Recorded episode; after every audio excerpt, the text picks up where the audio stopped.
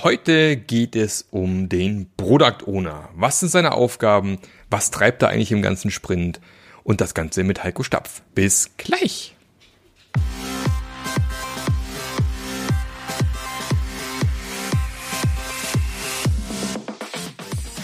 Der Passionate Teams Podcast.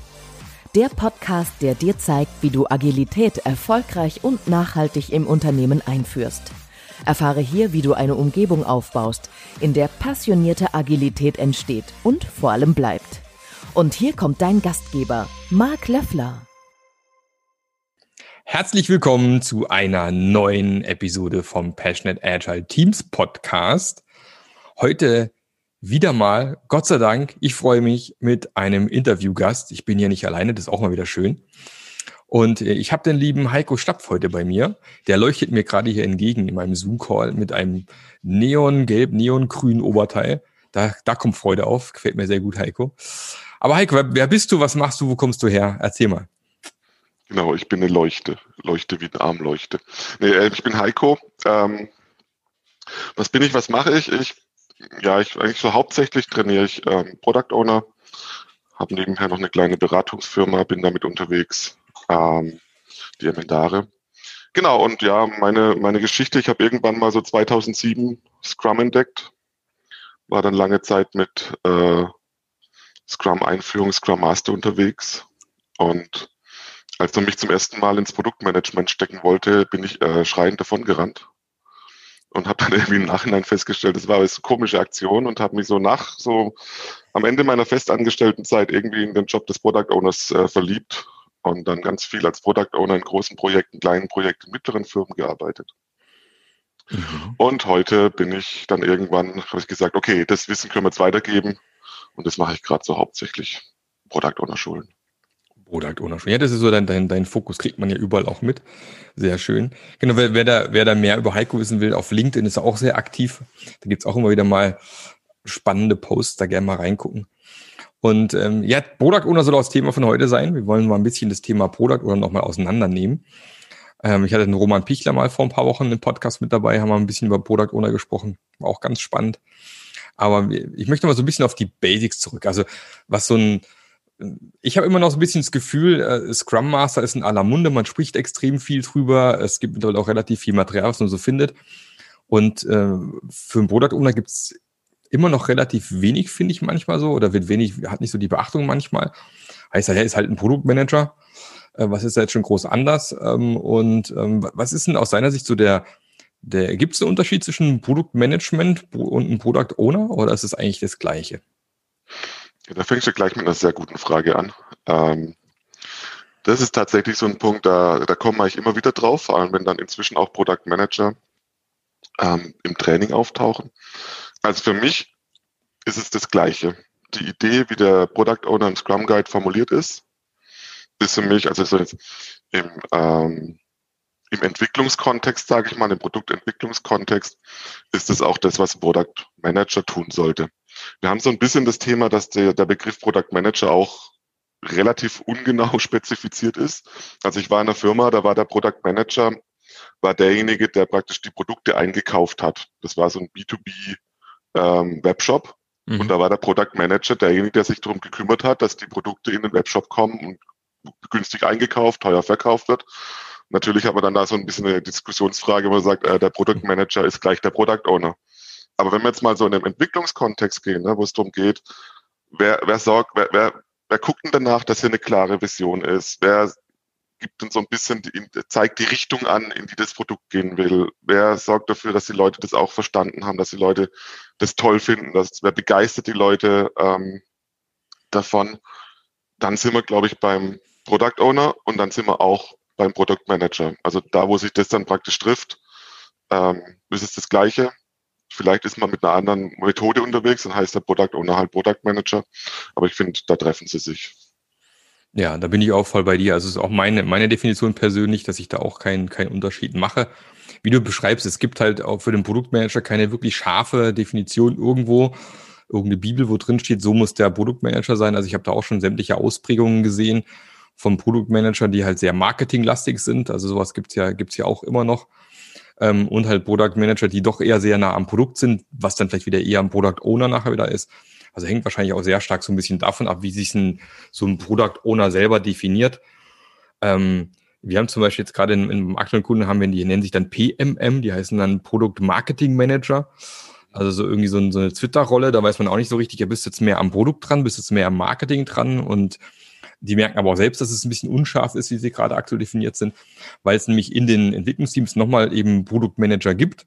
Du hast also Produktmanager und Produktmarketingmanager und da immer so die, den Schnitt zu finden, ist nicht immer einfach, weil auch die Leute einfach unterschiedlich sind, mit anderen Skills unterwegs sind. Dann ähm, kommt noch ein technischer Produktmanager um die Ecke. Genau, also ja. Dann wird es meistens relativ undurchsichtig. Noch ein Product Owner dazu und dann hat man da so vier, fünf, sechs Leute und muss erstmal ein bisschen sortieren gehen. Richtig, und dann mal gucken, wer hat eigentlich wofür was den Hut auf und wie klappt das Ganze. Aber was sind denn aus deiner Sicht so die, die Aufgaben, die ein Product Owner so im, im Alltäglichen haben sollte oder machen sollte?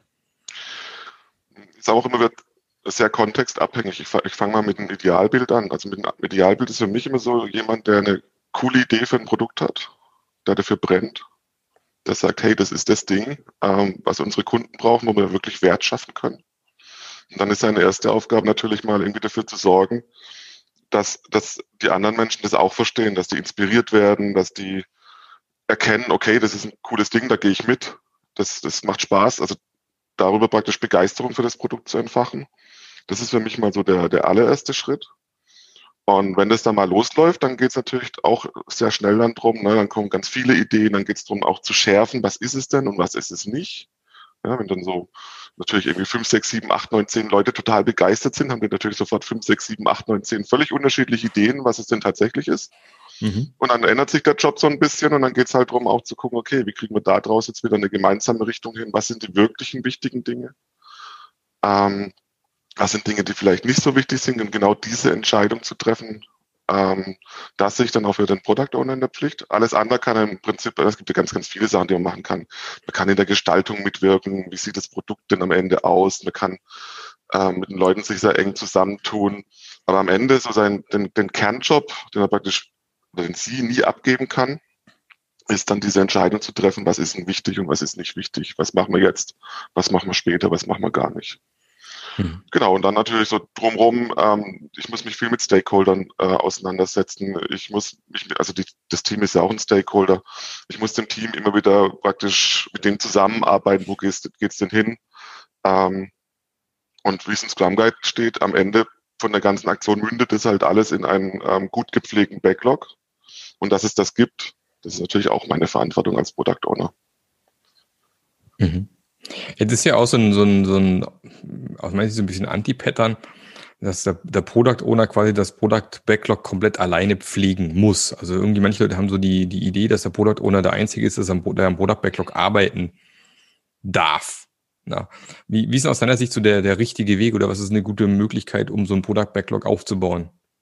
Ja, das, deswegen habe ich gerade auch sehr bewusst gesagt, der ist verantwortlich, dass es das Product Backlog gibt. Mhm. Also ähm, das heißt nicht, dass er dann praktisch am Ende oder sie, wir haben auch sehr, sehr viele äh, Product Ownerinnen im Training, ähm, das heißt dann nicht, dass er oder sie am Ende da dann praktisch das alles selber schreiben muss und selber tun muss. Im Gegenteil, ähm, es wird eigentlich wirklich besser, wenn man da gemeinsam an diesem, an diesem Backlog arbeitet. Wenn man ähm, Product Owner kommt mit einem Problem um die Ecke, das ist sowieso eine schöne Trennung, die ich gerne mache. Ne? Also ich sage den Product Ownern immer, Leute, verliebt euch ins Problem ihr seid dafür zuständig, das Problem eurer Kunden irgendwie zu identifizieren und rauszufinden, mit welchem Lös Problemlösung, also welches Problem wir als erstes lösen. Das ist eure Aufgabe.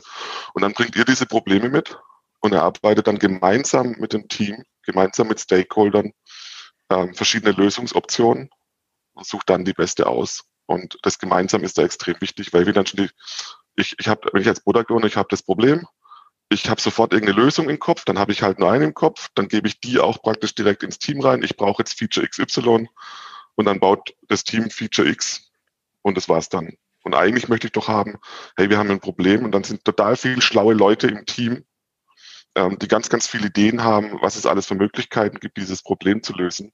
Und, und diese, diese Kreativität, die möchte ich als Product Owner unbedingt nutzen und deswegen gehe ich ganz früh in Richtung Team und wir machen das dann gemeinsam. Oder auch mit Stakeholdern, auch Kunden haben super Ideen. Also da ist meine, meine Herangehensweise, dass ich, wie gesagt, ich als Product Owner fokussiere mich sehr stark auf das Problem und die Reihenfolge des Problems. Die Erarbeitung von Lösungen, die findet dann gemeinsam statt. Hm. Ja, könnte man auch sagen, so der Product Owner ist mehr so für dieses Was zuständig und das, und das Team dann mehr für das Wie? Das ist so die, genau, das ist eine, eine, ähm, eine Nomenklatur, die wir dann in den Trainings haben.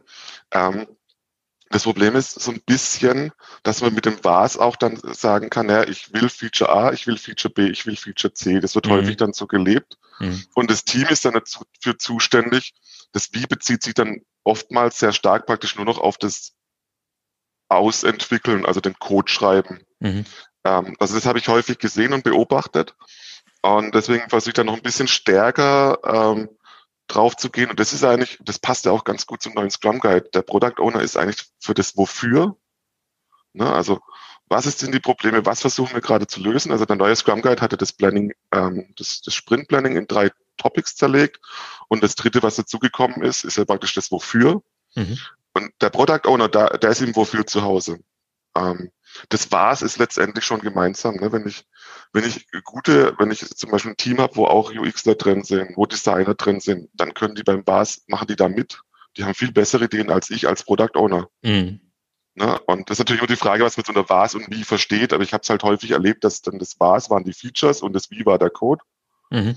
Und für mich ist halt, das war es einfach ganz viele Lösungsmöglichkeiten und da sehe ich einfach auch das Team mit drin. Da brauche ich gute Leute, die viel bessere Ideen haben als ich. Mhm. Und ich will halt auch nicht nur eine Idee haben, ich will viele Ideen ausprobieren, gucken, testen, was funktioniert am besten. Mhm. Ja, was man da ja auch häufig dann, dann erlebt, wenn man das äh, nicht ganz so schön trennt oder nicht so schön zusammenarbeitet, ist, dass sich so ein Produkt auch gerne in seine, in seine Lösung verliebt und irgendwann, und irgendwann vergisst, welches Problem er eigentlich ursprünglich lösen wollte, oder? Ja, ja, also das ist, ähm, wir machen in den, wir machen in den Trainings ja dann auch ähm, gerne so mit, mit Biases und so rum, also so diese kognitiven Verzerrungen. Und einer, den es ja gibt, ist der IKEA-Effekt. Mhm. Und der IKEA-Effekt, der sagt so ein bisschen, je mehr Arbeit du in irgendwas reingesteckt hast, dann steigt praktisch durch deine eigene Arbeit, empfindest du den Wert dieses Gegenstandes, in dem Fall vom Regal dann, halt höher, als er eigentlich ist. Mhm. Und das kann man meiner Meinung nach super auf dieses, ähm, wir haben jetzt ja ganz viel, ich habe jetzt ganz viele Ideen in diese Lösung reingesteckt, ich habe das ausgearbeitet, ich habe irgendwie am Wochenende fünf Stunden lang irgendwelche Wireframes skizziert. Ähm, und dann ist es schwer, auch wieder loszulassen, wenn jemand mit einer besseren Idee um die Ecke kommt, weil einer sagt, hey, äh, das geht eigentlich viel einfacher. Dann hast du allein schon deswegen ein Problem, weil du am Wochenende dich fünf Stunden mit diesem Thema beschäftigt hast, mhm. ähm, die andere Lösung zu erkennen. Deswegen früh gemeinsam ähm, und da nicht irgendwie jetzt schon ganz, ganz viel Arbeit reinzustecken, dass ich auch dann meine eigene Lösung loslassen kann. Weil, wie gesagt, es gibt immer viele Lösungen, viele Möglichkeiten, viele Was. Ne? Und ähm, die will ich eigentlich viel öfter sehen. Wir haben halt oft diese Kette Problemlösung tun, äh, genau zu einer 1 zu 1 Beziehung. Und das ist mein anderes Hobby, ist Product Discovery, äh, wo es eben gerade darum geht, auszuprobieren, was ist denn tatsächlich die beste Lösung. Und das wissen wir oft nicht. Mhm. Und da, da sehe ich halt einfach ein Team, das kann ich allein nicht machen. Ja. Ja, das kennt man ja vom Haus bauen. Ja. Da hast du dann, dann lässt du ein Haus bauen, ziehst ein und merkst dann, beim, wenn du eingezogen bist, ich es doch gern anders gehabt. Ja. Da noch eine Steckdose, da noch eine Tür aus dem Keller in den Garten und keine Ahnung. Und dann wäre es schön, wenn man im Haus iterieren könnte, ist manchmal nicht so einfach. Die Griechen sagen ja immer, das erste Haus verkauft man, das zweite vermietet man, im dritten wohnt man. ja, so iteriert man so ein bisschen durch, bis man das perfekte Haus dann irgendwie für sich discovered hat vielleicht, genau. So eine Richtung. Ja, es ist, es ist auch, es ist auch wirklich krass, wenn man dann so mal, wenn man dann mal sieht, was praktisch noch für bessere Lösungen entstehen, wenn man mal die ersten zwei, drei Lösungen weggeworfen hat mhm. und was, was da noch, was da noch geht und was dann, wo dann auch tatsächlich, also da dann auch wahrscheinlich tatsächlich in den Details nochmal ähm, Potenzial steht, einen ganz anderen Wert zu schaffen, als mit der ersten Lösung, die mir so in den, in den Kopf kam. Also ich bin da, wie gesagt, großer Fan von Experimentieren und das ist auch ein großer Hinweis drauf, dass es nicht funktionieren kann, dass jemand schon die Lösung in irgendein Blatt Papier reinschreibt. Ne? Das, mhm. ist ein, das ist ein Experimentierprozess und nicht dieses Experimentieren, was wir in der Schule gelernt haben. Hier ist ein Versuchsaufbau für den durch, was ist rausgekommen? Ah, genau das, was im Versuchsaufbau steht, supi. Das ist kein Experiment. Ne? Also wir wollen Experimente, die dann auch, wo man dann merkt, oh, das hat jetzt aber nicht funktioniert. Was lernen wir denn da draus? Mhm. Und das spricht alles gegen dieses, das ist ein bisschen anderen Aspekt, aber spricht auch, auch sehr stark gegen dieses Aufschreiben, vorher aufschreiben, vorher alles niederschreiben wollen. Ähm, das macht so in Produktneuentwicklung macht es wenig Sinn. Mhm. Genau. Was denn dann die Rolle, äh, wenn man weiterfahren, jetzt hat der Product Owner so ein, Backlog fertig, jetzt geht's ins Sprint Planning. Was denn so die Rolle im, im Sprint Planning vom Product Owner? Mhm, also da greife ich jetzt tatsächlich auf das, auf das, auf den neuen Scrum Guide zu, weil ich das ja wirklich viel schöner finde. Und für mich ist da jetzt eine ganz große Aufgabe, immer wieder auf das Wofür hinzuweisen. Mhm. Also so ein typischer Fehler, der mir auch eigentlich in jedem Produktentwicklung, wo ich unterwegs war, immer wieder passiert ist, ist, dass ich für mich gedacht habe, ich, es ist klar, warum ich das tue. Also ich kann relativ schnell mit relativ wenig Informationen ähm, andocken an, an, an, an eine Vision, an eine Idee und bin da schnell begeistert davon und weiß dann auch, okay, oh krass, ich, ich weiß, warum ich das tue. Und mir ist es aber immer wieder passiert, dass ich das nicht, nicht wirklich weitergetragen habe. Ne? Das, dann hat man halt mal so einen Visionsworkshop gemacht, dann hat man vielleicht noch ein zweites Mal irgendwie über das Ziel geredet und ähm, dann, dann hat man halt festgestellt, so, dass es bei den, bei den Teams gar nicht angekommen ist. Das mhm. ist wirklich also die Beobachtung habe ich immer wieder gemacht, wie oft man dieses Wofür wiederholen muss. Mhm. Muss, darf eigentlich, ähm, dass es auch tatsächlich ankommt. Und das finde ich das Wichtigste im Sprintplanning für mich jetzt auch gerade mit dem neuen Scrum Guide ist, wirklich nochmal das Wofür klar zu machen. Dann als nächstes klar zu machen, okay, und um dieses Wofür zu, um, zu erfüllen, was ist denn gerade, was sind gerade die wichtigsten Probleme, was sind gerade die wichtigsten Punkte, um die wir uns jetzt im nächsten Sprint kümmern wollen, was steht oben in meinem Backlog? Das wäre dann so der nächste Schritt. Dann die Diskussion mit dem Team zu suchen, okay, was davon schaffen wir denn im Sprint und wie kriegen wir dann gutes Sprintziel dran? Das ist ja auch, auch eine Erneuerung jetzt im aktuellen Scrum Guide, dass praktisch am Sprint Backlog immer ein Sprintziel dranhängt. Mhm. Das ist so deutlich schärfer formuliert als vorher, das finde ich super, ähm, weil ich glaube, das Sprintziel ist eine unglaublich gute Methode, auch nochmal einen Sprint zu schärfen, diesen vielen kleinen Dingen, die man da im Backlog hat, nochmal eine Richtung zu geben. Und dieses gemeinsame Arbeiten vom Sprintziel wäre der nächste große Schritt, da nochmal in die Diskussion zu gehen.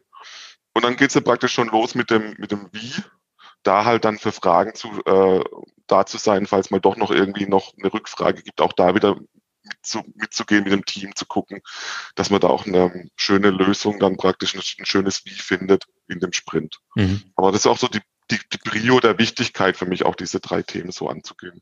Mhm. Ja, bei dem, bei dem Wozu oder Wofür ähm, rede ich mal gerne über den Leuchtturmeffekt. Ja, wenn, also wie du es gerade beschrieben hast, wir machen einmal so eine schöne Produktvision und dann glauben wir, jeder hat es verstanden, jetzt sind wir fertig. Das ist wie wenn so ein Leuchtturm quasi nur einmal geblinkt hat, äh, dunkel, neblig, regnerisch und dann nicht wieder blinkt. Und dann stehst, bist du auf dem Meer als Schiff und weißt erst nicht, wo es lang geht, weil du hatte nur kurz einmal geblinkt. Du musst halt eben als Product Owner der Leuchtturm sein, der eben mehr als einmal blinkt. Der muss mehr als einmal sagen, wo es lang geht. Der muss mehr als einmal wiederholen, was die Vision, was das Wozu, das Wofür ist. Und ähm, ich bin auch vom, von einem Jahr bei einem, ähm, bei einem Buchhändler gewesen. Und ähm, da hieß es dann auch, ja, die Mitarbeiter müssen noch die Vision jetzt kennen. Wir haben letztes Jahr einen Mitarbeiter, äh, großen Mitarbeiter-Workshop gemacht, alle waren da, wir haben es vorgestellt und jetzt erzählen die uns zwei Monate später, die kennen die Vision nicht. Dann sage ich, ja, das ist halt ne, Leuchtturmeffekt, wenn du das nur einmal machst und du wiederholst nicht die, die Message an verschiedenen Orten und immer wieder, dann weiß das niemand mehr, dann ist es weg. Ja, also das ist schon eine wichtige Aufgabe, denke ich, das immer wieder zu wiederholen.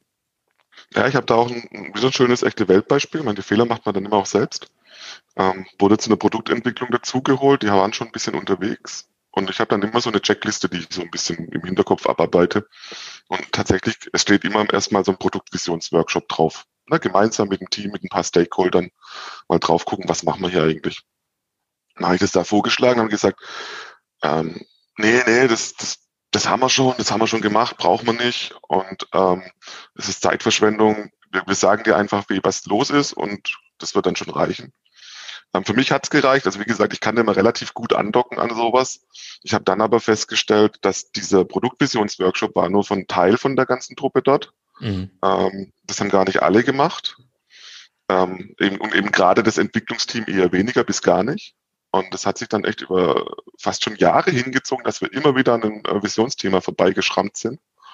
und immer wieder festgestellt haben, dass eigentlich so diese, diese Connection, diese Verbindung von dem tagtäglichen Doing zur Produktvision gar nicht da ist. A, weil sie nicht bekannt war und B, natürlich gehört sie nicht nur dazu, diesen Leuchtturm irgendwo zu sehen, sondern auch dann rauszufinden, was bedeutet denn jetzt für meine, das für meine tagtägliche Arbeit? Wie ist denn da praktisch die Verbindung? Und da sind natürlich dann gerade die Sprint-Plannings, die brechen das dann auch runter auf das Sprintziel und dann habe ich einfach wieder so ein bisschen eine Stufe auf, wo ich dann gucken kann, naja, das hat das mit dem Sprintziel, das hat das mit der Produktvision zu tun. Genau, und jetzt kommt ja die spannende, jetzt kommt die spannende Phase, der Sprint läuft los. Wir haben unser Sprint-Backlog aufgebaut.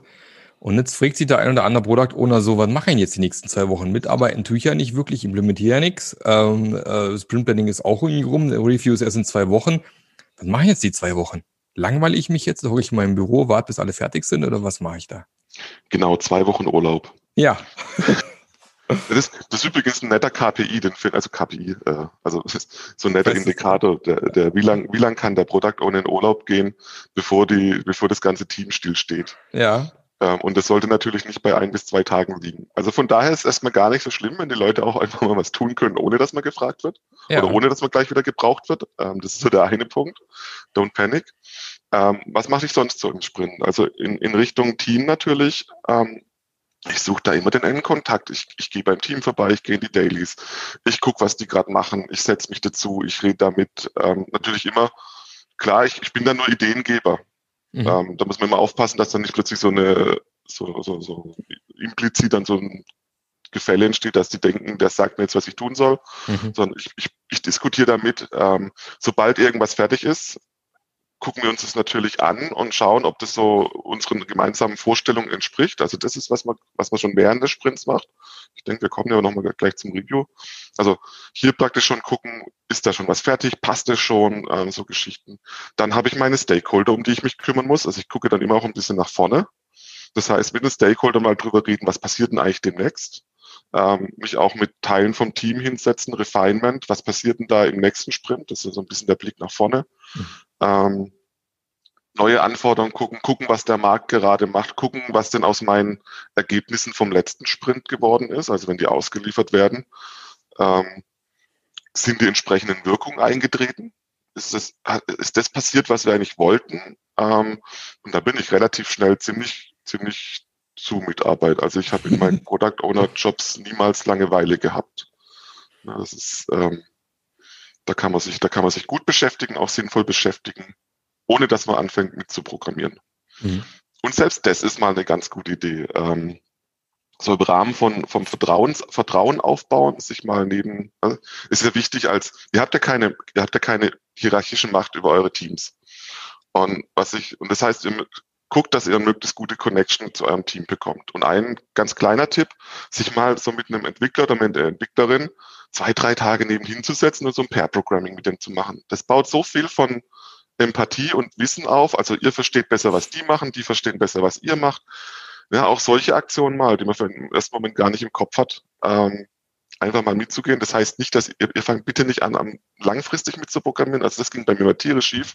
Nicht nur als Product Owner, sondern auch in anderen Rollen. Also sobald man so ein bisschen so eine Rolle hat, dann habe ich immer was gecodet und dann musste ich wieder weg, weil ich irgendwelche anderen Aufgaben hatte und das war dann immer das Schlimmste, was im Team passieren konnte, wenn sie sich dann mit meinen Resten da äh, auseinandersetzen mussten. Ja, genau. Also nicht mit, nicht mit, nicht, nicht falsch verstehen, nicht mitkodieren, aber sich mal neben dran setzen, sich mit den Teammitgliedern zu unterhalten, hey, ähm, was passiert denn hier? Ein bisschen mittesten.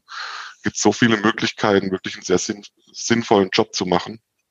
Langeweile kommt nie auf. Mhm.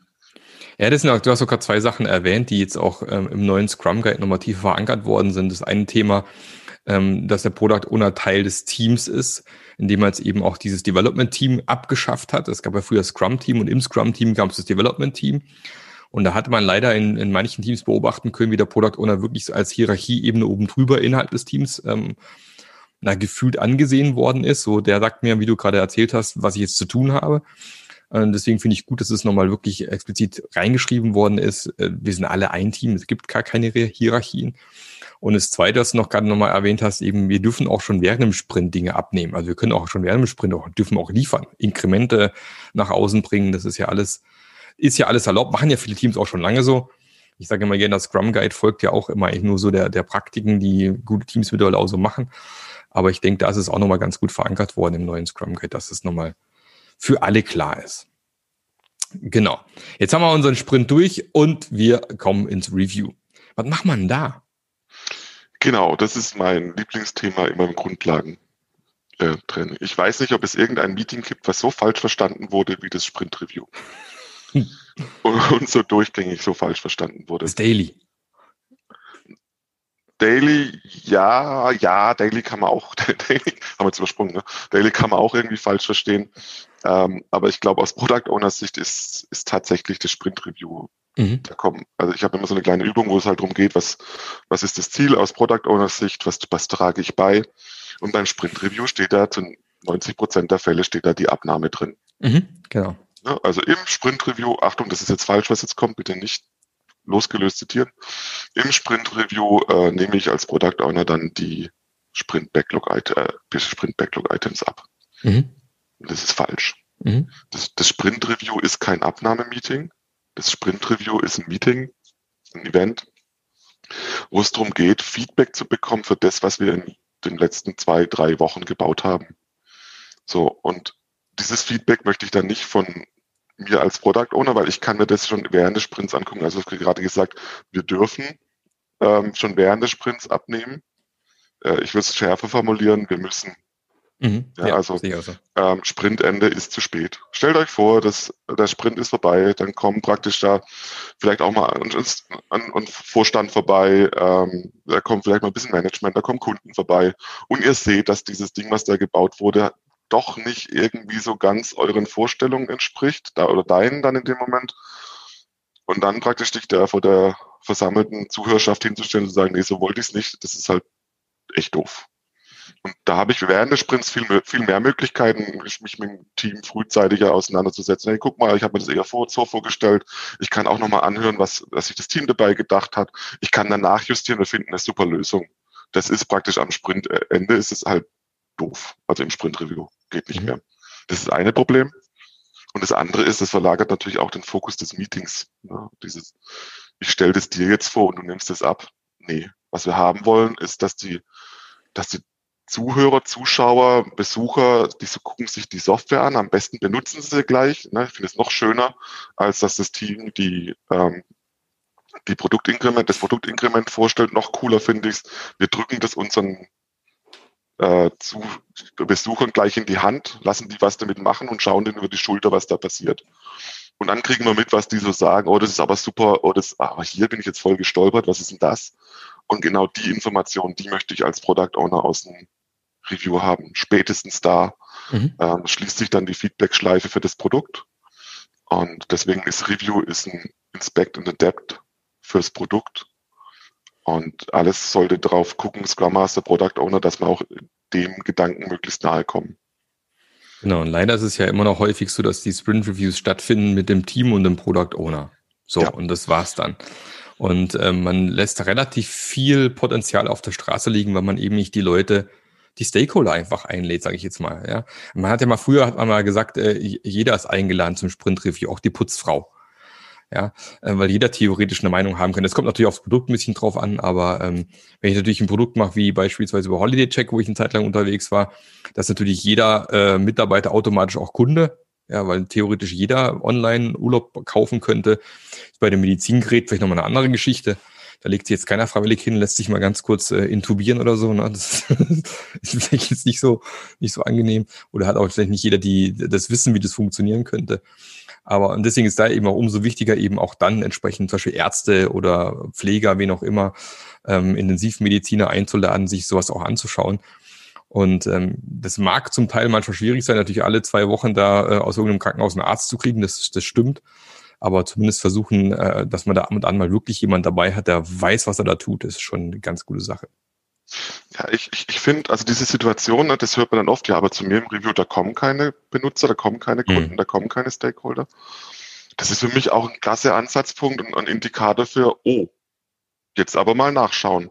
Ne, weil ähm, das ist ja auch, das ist ja der Effekt von Scrum ist ja nicht, ähm, äh, Scrum sagt ja nicht, wie du es richtig machst, es, äh, es sagt ja eher so, wenn du ein Problem hast. Das ist ja so die, ne, also wenn da irgendwas nicht tut, dann hat, deutet es normalerweise darauf hin, dass irgendwo äh, in diesem ganzen Vorhaben so ein bisschen ein Problemchen drinsteckt. Mhm. Und wenn da keine ähm, Stakeholder, keine Kunden, niemand zum Review kommen möchte oder kann, ähm, dann ist es ein spannendes Thema. Warum eigentlich nicht? Also da sollten eigentlich beim Scrum Master und beim Product Owner sämtliche Alarmlampen angehen. So, mhm. was ist denn hier los? Und da gibt's wirklich, also es gibt dann spannende Geschichten von, ja, eigentlich interessiert sich keiner für mein Produkt. Das ist natürlich auch eine coole Frage. Hm. Äh, hallo Product Owner, ähm, war nicht irgendwas mit Wert und wenn da keiner sich für das Produkt interessiert, warum tust du es denn eigentlich? Also was können wir über den Wert nachdenken? Ähm, das passiert sogar eher, also das ist meistens nur so der erste Gedanke, der, was dann viel häufiger der Fall ist, dass ähm, es den Product Ownern schwerfällt, den Wert für die Firma transparent zu machen und klar zu machen. Die machen extrem wichtige Dinge, aber sie haben so nicht rausgefunden, wie man das auch praktisch den, den, Zuhör den, den Stakeholdern irgendwie auch mal ein bisschen vermittelt. Aber auch da habe ich dann eine Stellschraube. Ne? Wie kriegen wir es denn hin, dass die, dass die Menschen in der Organisation besser verstehen, was wir hier für wichtige Dinge tun? Mhm. Äh, und sich damit auseinanderzusetzen, das ist, ähm, also finde ich, da steht ganz, ganz viel Wert drin. Ja, wie kann ich, wie kann ich, also für mich als Product Owner, wie kann ich den Wert des Produktes besser verkaufen? Äh, natürlich so zeitorganisatorische Geschichten. Also wir hatten auch so ganz triviale Sachen, wie da kommt, der Chef kommt nie. Wir gefragt, wieso kommst du eigentlich nicht? Ja, ich habe da keine Zeit. Ja, also und, und sowas bleibt dann einfach, also das Review verschoben und dann kam er. Also da mhm. würde ich mich immer drum kümmern. Ähm, ja, ich kann nicht jedes Mal den Chefarzt von der Klinik einladen. Also dann fange ich halt vielleicht mal an, dass ich dann, das ist ein bisschen so halt dann wieder so die, die der Pragmatismus. Dann mache ich vielleicht jedes zweite Review, dass ich gucke, dass der Chefarzt vorbeikommt.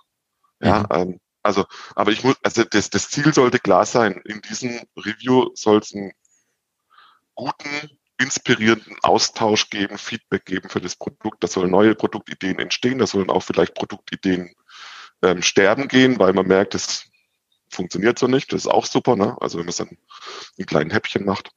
Ähm, und da möchten wir hin. Und da dürfen Product Owner und Scrum Master dran arbeiten, wenn mhm. es nicht so ist. Und dann bleibt uns noch die Retro, also was ich immer gerne sage, bevor wir auf die Retrospektive kommen, ich sage immer, ähm, Scrum löst keine Probleme, sondern macht halt genau die Dinge einfach, die nicht funktionieren, transparent. Und dann geht's halt darum, dass wir uns als Team äh, überlegen, wie wir damit umgehen. Und da haben wir dann die Retrospektive. Ne? Und ähm, was macht dann der Scrum, äh, Scrum, der Product Owner in der Retrospektive? Ähm, in der Retrospektive macht er, glaube ich, genau das Gleiche wie alle anderen auch. Einen Teil. Genau. Ja, es gab ja auch so mal ganz, ganz früher war ja praktisch noch der Böse, der durfte nicht zur Retrospektive. Das hat sich aber schon lange geändert. Der Chicken und, Picks damals, ja. und spätestens mit der, mit der aktuellen Änderung, dass sich ja praktisch das jetzt ein Team ist, ist, da, glaube ich, jede Diskussion beendet. Er oder sie nimmt teil und kommt mit den Themen, die da praktisch beim Product Owner, bei der Product Ownerin so liegen. Mhm. Ne, also was, was, was, was hat mich diese Woche beschäftigt? Wo hat die Zusammenarbeit gut geklappt? Wo hat es vielleicht nicht so gut geklappt? Ähm, habe ich Beef mit irgendjemand im Team? Haben wir uns irgendwann mal vielleicht, habe ich vielleicht doch mal die Ellenbogen ausgefahren? Ähm, warum war das notwendig? Ähm, also da gibt es ja immer Themen, die Zusammenarbeit ähm, zwischen den Entwicklern und der Product Owner Rolle ähm, passt das alles. Aber auch mitzubekommen, was die, was die Entwickler so umtreibt, das ist ja, das ist eine super Informationsquelle, auch zu verstehen. Als, als Product Owner will man es ja immer ein bisschen schneller haben. Also ich, klar. Ehrlich gesagt finde ich es auch wichtig, dass man es als Product Owner immer ein bisschen schneller haben möchte. Ähm, gleichzeitig ist aber zu, super zu verstehen, warum es halt dann doch nicht so schnell geht. Ne? Wenn dann mal auch, deswegen gehe ich auch gerne mal zu einer Technik, wenn es eher eine technische Retro ist, gehe ich auch gerne da mal hin, um einfach ein bisschen zu verstehen und rauszufinden, ähm, wieso hat denn das jetzt nicht so schnell funktioniert, wie ich das in meinen wirren Gedankengängen irgendwie gedacht habe. Und das hilft auch extrem halt bei der Empathie und bei dem Verstehen, was da passiert.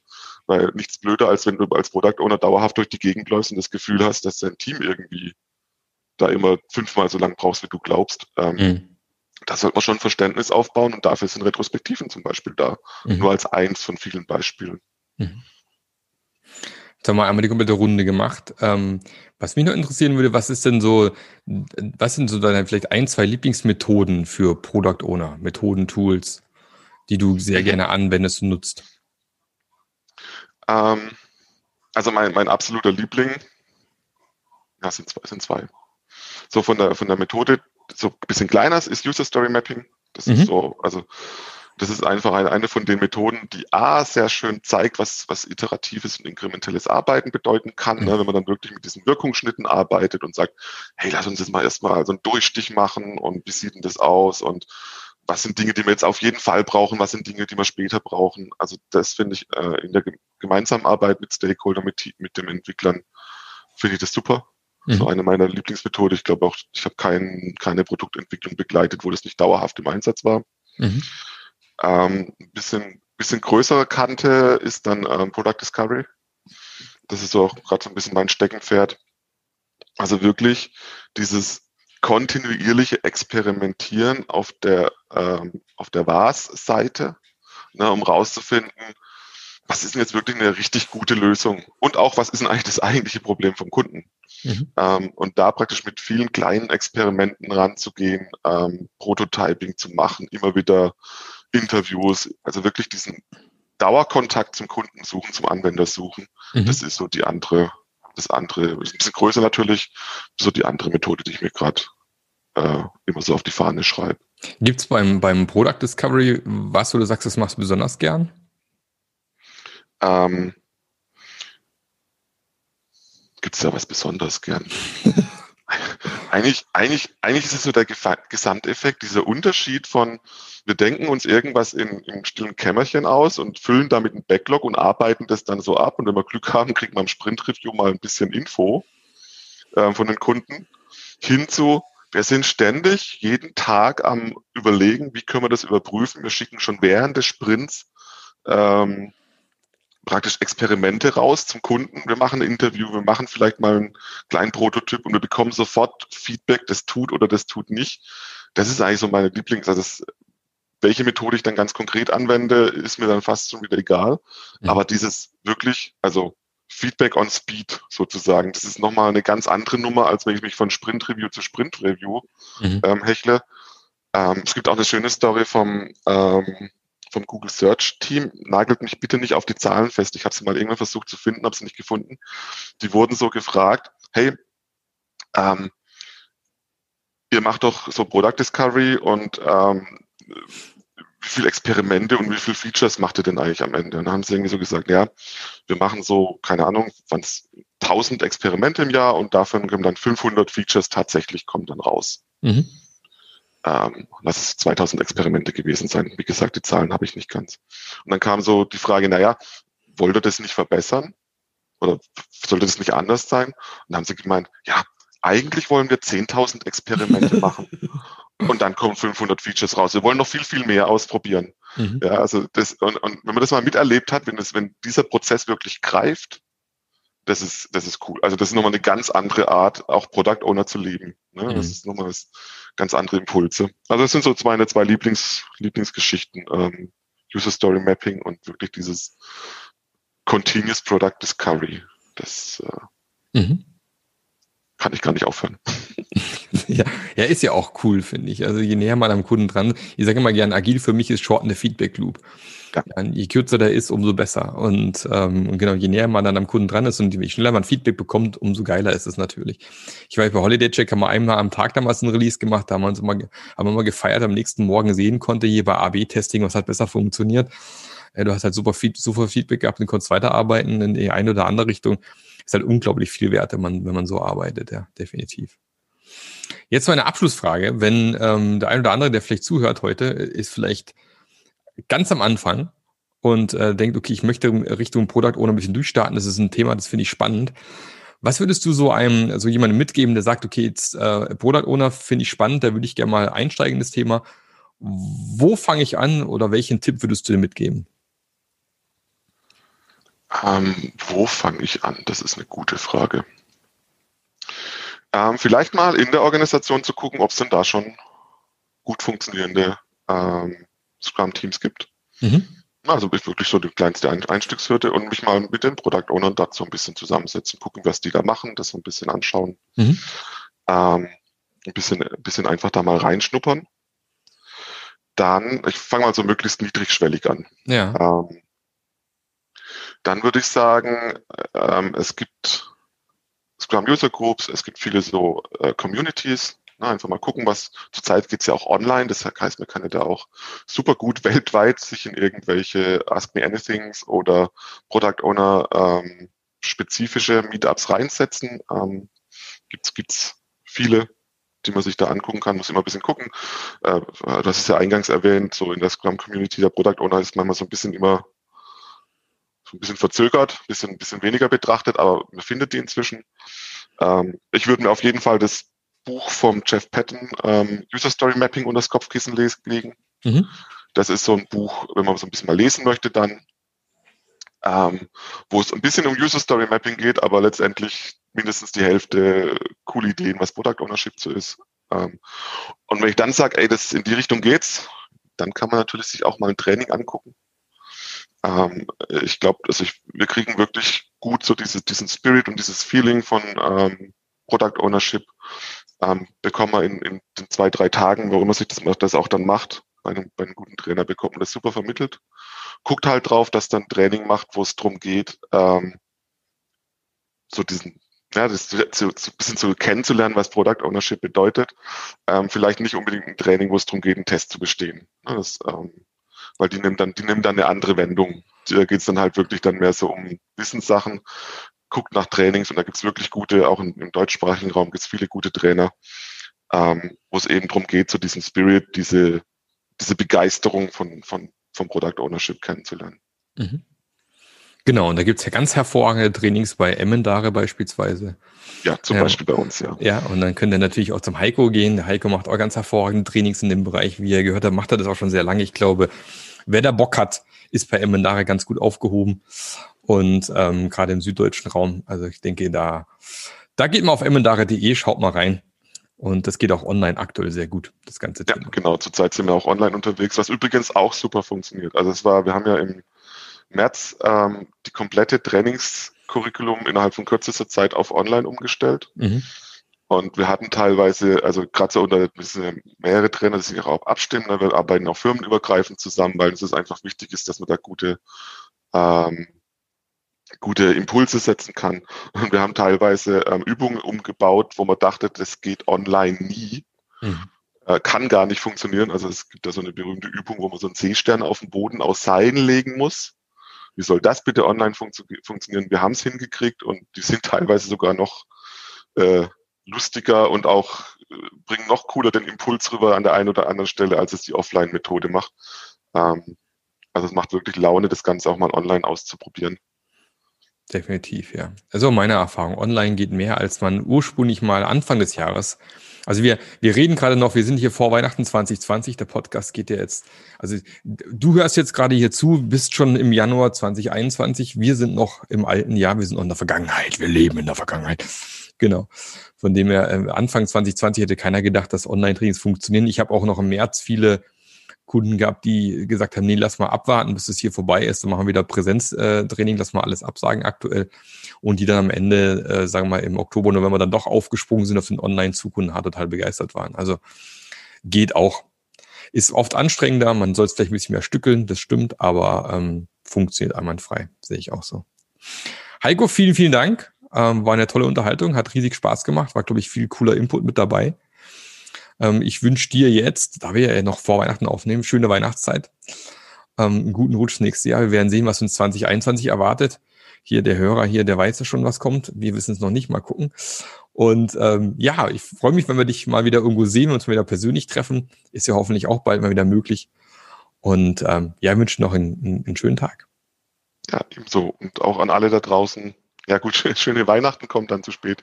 Ähm, ein erfolgreiches 2021. Machen wir es mal so. Das passt, denke ich, auch noch im Januar. Genau, das passt ganz gut. Genau. Startet schön in 2021 und ähm, genau. Und bleibt mir treu, diesen schönen Podcast. Wir hören uns wieder. Tschüssi.